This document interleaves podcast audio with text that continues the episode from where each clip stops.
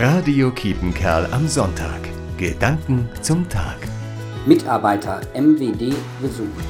Überall im Kreis lese ich solche Plakate. Es gibt viel zu viel Arbeit und viel zu wenig Menschen, die diese Arbeit tun. Das führt zu manchem Betrieb nicht nur in der Gastronomie und im Handwerk an die Grenze. Öffnungszeiten werden eingeschränkt, Aufträge nicht mehr entgegengenommen.